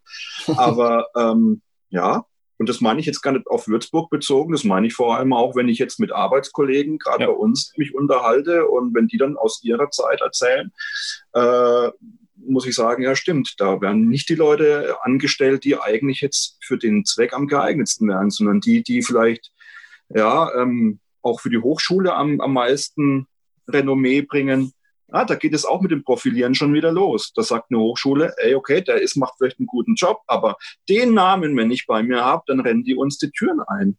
Also ich glaube schon, ohne mich zu weit aus dem Fenster lehnen zu wollen, dass das zur, Re äh, zur Realität an deutschen Musikhochschulen natürlich gehört. Ja. Und dann wird die Hochschule halt zum Unternehmen, ne? Dann wird quasi genau. darauf geschaut, dass man viele Studierende kriegt, und es ist auch die gleiche Diskussion, die du vorhin angestoßen hast, mal Andi. Wann wird eigentlich über diese ganzen Sachen geredet? Also wenn es um Sicherheit geht oder nicht Sicherheit, mal in die Zukunft schauen, aber nicht zu viel in die Zukunft schauen. Äh, wie geht's mit, wie geht man mit persönlichen Zweifeln um? Wie geht man mit dem Niveau, mit den Nachbarn äh, im Überraum um? Diese ganzen ähm, Dinge, die über den, den reinen Inhalt hinausgehen, wo ist die Plattform, wo man darüber redet? Weil darüber mhm. wird eigentlich nicht geredet. Im, Im, allerersten Moment vielleicht an den Hochschulen. Natürlich, klar, sie sollen hier Künstlerpersönlichkeiten äh, werden. Das wird am Anfang einmal gesagt. Aber dass viele dann Taxifahrer vielleicht doch werden, jetzt mal spitz gesagt, oder der eine geht mhm. in die mhm. Alexander-Technik und der andere wird tatsächlich Immobilienmakler. Das sind jetzt zwei Fälle, die ich in den vergangenen zwei Wochen gesehen habe, die auch Musik studiert hatten. Darüber wird natürlich überhaupt nicht geredet. Und vielleicht, weil die Hochschulen eben ständig äh, auch daran äh, Interesse haben, weiterhin viele Studierendenzahlen zu kriegen und ihr eigenes Renommee hochzuhalten. Äh, ich kann mal, ich möchte gerne Namen nennen, aber ich habe äh, folgende Begebenheit, weil da ganz deutlich auch wird, ähm, auf was da manchmal Rücksicht genommen wird oder wo der Fokus liegt. Es gab einen Dozent, der uns ganz klar ähm, gesagt hat, am Anfang des, ähm, des Semesters, dass wir jetzt zu entscheiden haben, was wir jetzt ähm, die, das nächste Jahr machen. Ob wir jetzt uns künstlerisch weiterbilden oder mit der Pädagogik Scheiße uns auseinandersetzen. so, ich möchte mal betonen, ähm, wir sind Schulmusiker gewesen. Also da liegt ja schon nahe, dass natürlich die Pädagogik schon auch für uns wichtig gewesen wäre. Auf der anderen Seite kann ich natürlich auch verstehen, dass das heißt, okay, Pädagogik werdet ihr später noch machen. Ähm, künstlerisch zu reifen ist natürlich auch wichtig. Das sehe ich auch in meinem Beruf als Lehrer. Du gibst ja was weiter, wofür du brennst. Ähm, ja, fand ich trotzdem, ähm, schwierig, wenn du vor, genau vor die Wahl mit dem Wortlaut gestellt wirst. Ähm, ihr könnt euch ja wahrscheinlich denken, worauf die Entscheidung gelaufen ist. Du hast vorhin noch die Frage gestellt, inwieweit die Hochschulen darauf vorbereitet mhm. sind. Auf, was war es nochmal? Ja, auf andere, ähm, andere Lebensmodelle. Also, dass es halt nicht mehr klassischerweise so ist, okay, du lernst ein Instrument, du gehst ins Orchester oder gehst an die Musikschule, sondern dass es halt, äh, dass jeder von uns mehr als ein Standbein wahrscheinlich auch braucht. Mhm. Ja, das ist eigentlich, das ähm, kann man direkt da andocken, was ich eben gesagt habe, mit dem, mit dem Forum oder dem Platz, wo über sowas geredet wird. Ne? Was ist mhm. Musikstudium?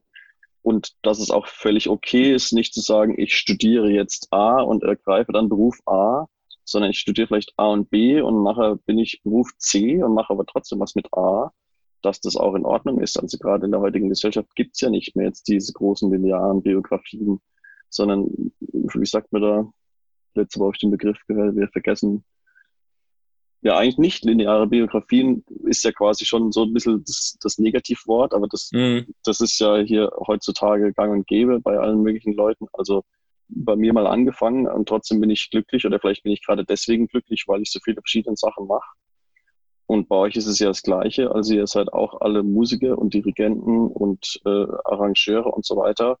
Vorhin haben wir über Videos gesprochen, also das kommt auch solche Sachen oder vielleicht sogar was Außermusikalisches, weiß jetzt nicht. Und dass das einfach auch eine Form von, von Lebenskonzept sein kann. Allerdings ist dann die Frage, wo ist die Grenze zu, was, was wäre wichtig, dass die Hochschule vermittelt und wo ist dann doch irgendwann jeder selber dran. Mhm. Da, da hat der Dirk vorhin, finde ich, schon recht gehabt. Das heißt, zum Studieren gehört halt einfach auch dieses Erwachsenwerden und dieses selbst die Augen aufmachen und nicht einfach nur irgendwie äh, dem Schäfer nachlaufen, ja. bloß weil der Schäfer in die Richtung läuft. Aber sind wir mal ehrlich, die meisten, die an eine Hochschule kommen, kommen aus einem Schulsystem und aus einer, äh, aus einer Art von Schule heraus, die leider Gottes halt aber genau darauf abzielt. Mhm. Du läufst mhm. immer brav dem nach, der dir hinterher auch die Note darauf gibt. So, fertig. Das ist doch das, wohin man erzogen wird. Und es gibt viele, die, die, die dementsprechende Persönlichkeit haben und sagen, nö, ich mache jetzt mein eigenes Ding, ich pick mir das jetzt raus, wie ich das will. Hat übrigens nicht auch viel mit Selbstbewusstsein zu tun. Die bei uns in der, in der Klasse damals das am besten geschafft haben, die hatten einfach vorher schon eine Biografie, wo man sagt, ja cool, also der kann wirklich sagen, Dozent, Professor, sag mir, was du willst. Ich pick mir das raus, was für mich gut ist und dann gehe ich weiter. Aber viele hatten dieses Selbstbewusstsein einfach auch nicht. Die waren geprägt durch die Schulzeit, die sie vor der Hochschule hatten. Und da auszubrechen und da rauszukommen, ist für viele, glaube ich, schwer kann man jetzt auch wieder drüber streiten, ist für die dann ein Musikberuf dann auch wirklich das Richtige, wenn ich es nur gewohnt bin, dem Schäfer nachzulaufen. Äh Je nachdem wieder, ne? Also als jetzt mal spitz formuliert, als Orchestermusiker, du kommst in die Hochschule, du spielst gut ein Instrument, du wirst besser am Instrument, du gehst ins Orchester, du kriegst die Stelle fertig, dann hast du irgendwie alles richtig gemacht und da hat die Schiene funktioniert. In dem Moment, wenn sie funktioniert.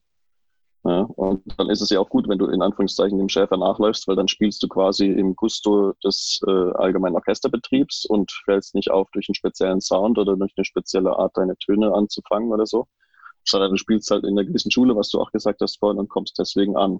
Da macht es ja dann wieder Sinn. Aber in anderen Bereichen, in jetzt kreativeren Bereichen, ähm, gerade Komposition vielleicht, ähm, da geht's ja um das komplette Gegenteil eigentlich fast. Mhm ja, wirklich dann selber zu finden und zu entwickeln. Aber absurderweise kann natürlich genau diese Art der Ausbildung in Schulen ja dann auch dazu führen, dass genau das ja erstickt wird. Also ich kann zu meinem Glück äh, behaupten, mhm. dass das bei mir definitiv nicht der Fall war, weil ich bin mit allen meinen Kompositionslehrern mehr als zufrieden und auch mit, äh, mit überhaupt, mit, mit meiner fast gesamten Lehrerschaft äh, im, im, Studium bin ich persönlich sehr zufrieden, weil das, ähm, ich habe von vielen sehr guten Input bekommen. Ähm, aber das gibt es natürlich auch, dass du dann Leute hast, die äh, mehr oder weniger ähm, wie so kleine Zöglinge von ihren Lehrern komponieren. Ne? Also mhm. ähm, die Gefahr besteht natürlich schon. Ähm, und ähm, ich denke, das ist dann einfach auch die Qualität von dem Lehrer, das zu erkennen und da dann sogar vorzubeugen und zu sagen, pass auf, ich glaube, du brauchst vielleicht jetzt nochmal irgendwie einen anderen Input oder so. Ja? Mhm. Weil die Beziehung, die man natürlich zu seinem Kompositionslehrer hat, ähm, also jedenfalls so wie ich das erlebt habe, ist schon eine, ist, schon eine sehr, sehr enge Beziehung, weil du zeigst dir Dinge, ähm, die erstens mal wirklich aus Mark und Knochen kommen und vor allen Dingen zeigst du sie ja noch in hässlich, also in unausgeformt sozusagen. Das ist ja was anderes, ob du jetzt eine Komposition von dir zeigst in einem, in einem Konzert ähm, wo es wirklich schon, finde ich, das ist schon hart genug manchmal, ja, das äh, äh, überhaupt auszuhalten, diese Ungewissheit, wie, wie wird das jetzt kommen, spielen die das gut, kommt es gut an, etc.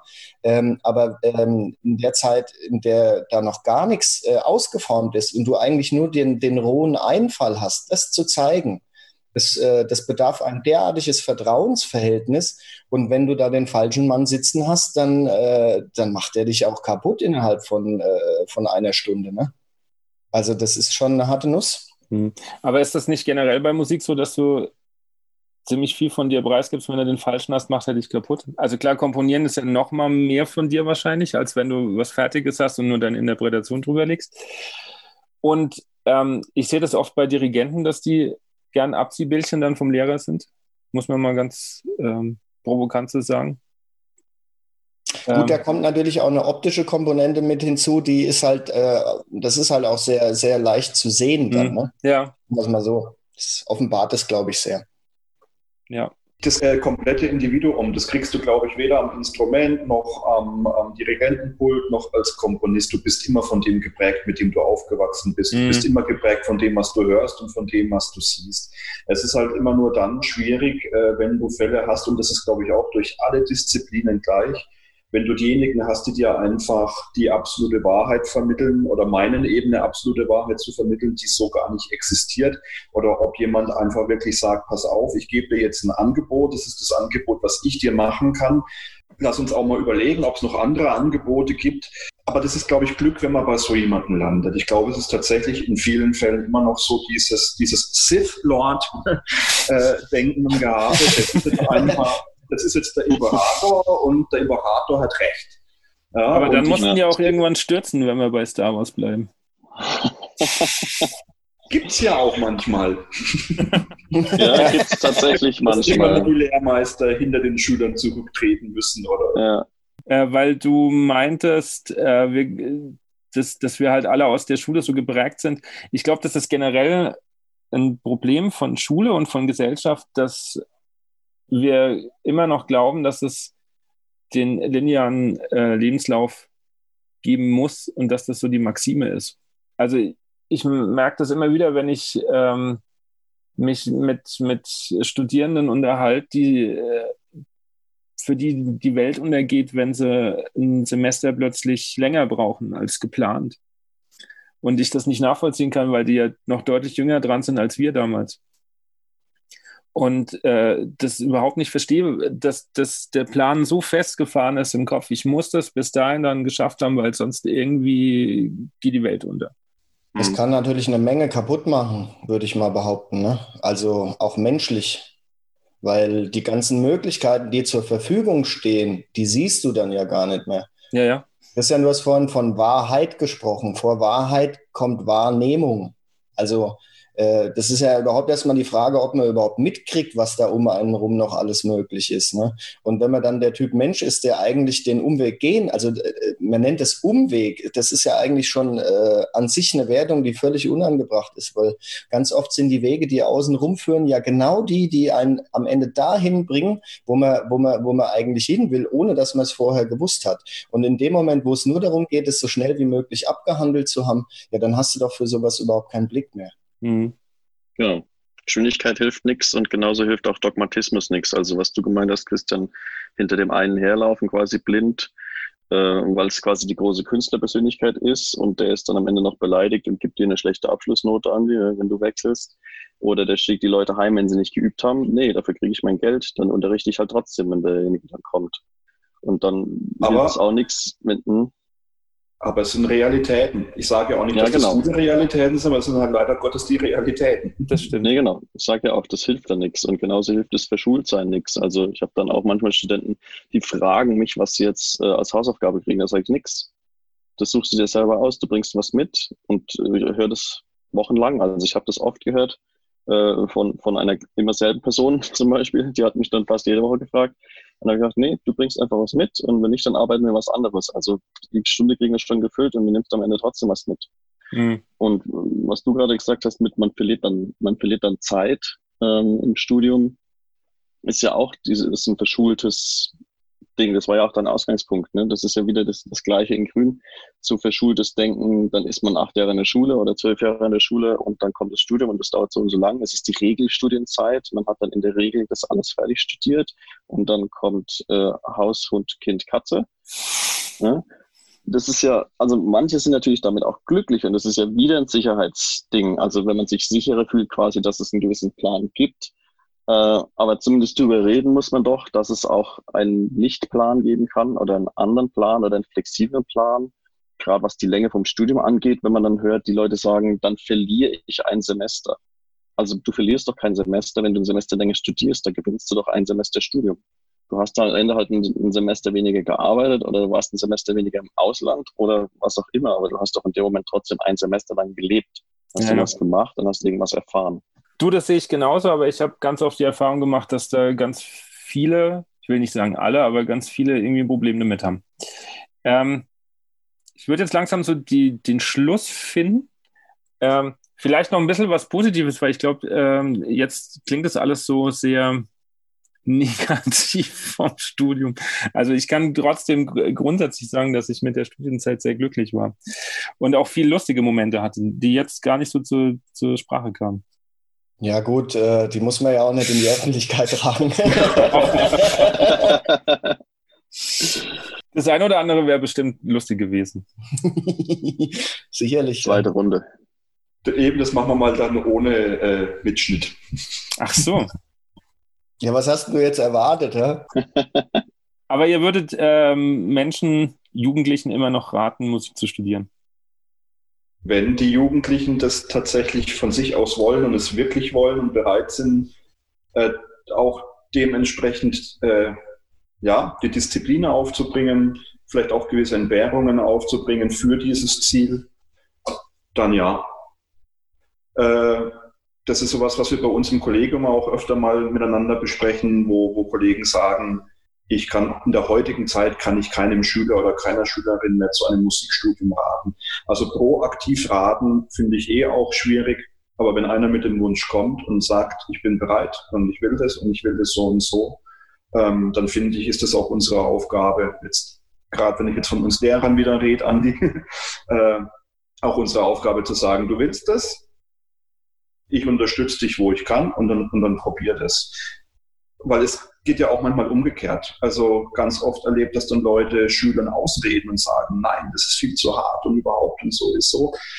Man weiß nicht, wie sich ein Schüler an einer Musikhochschule mhm. oder jetzt zum Beispiel an einer Berufsfachschule entwickelt. Ja. Wenn einer den Wunsch hat, dann muss man ihm auch ein bisschen die Augen öffnen, sagen, was auch neben den positiven Seiten auch schwierig wird.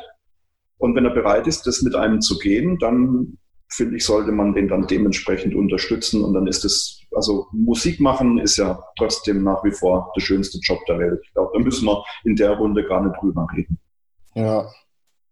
Also ich muss auch sagen, ich, ähm, ich finde es auch eine schwierige Frage äh, zu, sa zu sagen, äh, dass ich jetzt entscheiden soll, ob jemand studiert, wer bin ich denn, dass ich das entscheiden kann? Also ich bin da als Instanz völlig ungeeignet, weil jeder Mensch muss das für sich selbst entscheiden. Das ist ja wie die Argumentation, äh, ich setze keine Kinder mehr in diese Welt, weil die so schrecklich ist. Das ist doch genauso Blödsinn. Mhm. Wir, hatten, wir hatten Zeiten, da waren Weltkriege, die Leute haben trotzdem Kinder gekriegt. Also ich finde. Ähm, also Willst du jetzt ein Musikstudium mit Weltkriegen gleichsetzen? Gott sei, Gott sei Dank nicht. Ich meine nur, also ich, äh, wenn jemand das durchziehen will, dann soll er das unbedingt machen. Weil ganz ehrlich, wenn mir jemand gesagt hätte, ich soll es nicht machen, hätte ich es ja erst recht gemacht. Ja. Markus, ganz kurz noch. Also ich glaube, zwei Sachen kann man festhalten. Von der Lehrerseite, die Lehrer müssen einfach gucken, Lehrer und Lehrerinnen, Dozenten, Dozentinnen, dass sie hinter ihrem eigenen Ego zurückstehen und was wir vorhin gesagt haben, für die Studierenden da sind, egal was es kostet. Und ansonsten halt vorschlagen, den Lehrer zu wechseln, wie auch immer. Aber dass es dann um die Sache geht und die Leute voranzubringen. Und das Zweite ist, dass den Studierenden klar sein muss, ähm, der platte Satz, aber es passiert nichts Gutes, außer man tut es. Du hast dein Leben selbst in der Hand. Ihr müsst selbst entscheiden. Man muss früh darüber nachdenken, was man einfach will. Ähm, oder auf jeden Fall irgendwann damit anfangen, darüber nachzudenken, was man will und sich selber dafür entscheiden. Ansonsten ja. ist man quasi der Fisch, der halt mitschwimmt. Aber ihr habt es selbst in der Hand und dann kann auch was Gutes dabei rauskommen. Das wiederum ist aber nie sicher. Also ja. es kann auch immer anders kommen. Das sind schöne Schlussworte, da kann ich mich nur anschließen. Ich glaube, ähm, jeder merkt selber an sich selber, ob er äh, den Beruf einschlagen will, wenn er kreativ ist, weil ich glaube, dann muss man das schon fast tun, weil es aus einem rauskommt. Ähm, ich bedanke mich bei euch dreien für die Zeit, die ihr äh, euch genommen habt. Und vielleicht machen wir das nochmal. Sehr gerne. Gern auch persönlich. Schöne Musik gibt es auf jeden Fall genug, also deswegen lohnt es sich auf jeden Fall. Das stimmt. Dann ich wünsche ich auch wieder dabei, gerne. Das war sie also, die zehnte Folge von On Air und ich freue mich jetzt, dass ich ja die ersten zehn Folgen geschafft habe und bin ein bisschen stolz, das kann man ruhig sagen, wenn man jetzt ähm, so auch die Hörerzahlen anschaut, bin ich für dieses kleine Projekt doch sehr, sehr zufrieden und ja, bisschen stolz. Vor allen Dingen, weil mich ganz, ganz viele Nachrichten immer wieder erreichen, vor allen Dingen aus dem Profisektor, die diese Podcasts hören. Auch wenn es gar nicht meine Intention am Anfang war, ähm, sondern dachte eigentlich, dass das eher für äh, ja, Amateurmusiker spannend ist, freue ich mich natürlich umso mehr, wenn ähm, geschätzte Kollegen das hören und das für gut befinden.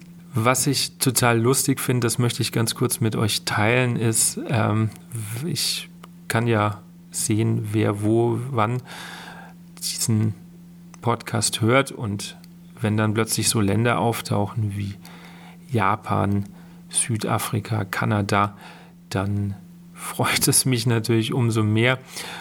Hätte nicht gedacht, dass ein kleiner deutscher Podcast in den Ländern anscheinend auch ein oder zwei Hörer hat.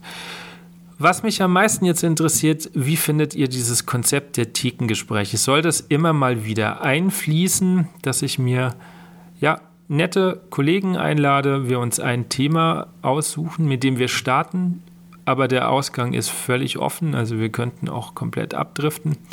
Oder sagt ihr, nein, das war jetzt mal für die zehnte Folge okay, ihr wollt lieber feste Themen haben, ähm, an denen wir uns abarbeiten, dann gerne rückmelden. Am besten über meine E-Mail-Adresse info@andischreck.de über Facebook, da habe ich eine Seite Andi Schreck oder auch zu finden mit @onairpodcast oder auf Instagram findet man mich auch.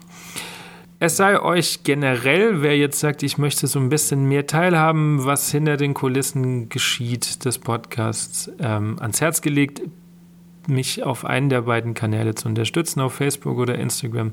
Ich werde da jetzt in naher Zukunft immer mal wieder ja, Umfragen starten, welche Themen ihr möchtet, welche Gäste im Raum stehen, die wir vielleicht eingeladen werden. Vielleicht aber auch mal direkt dann im Vornherein Fragen an die Gäste zu schicken.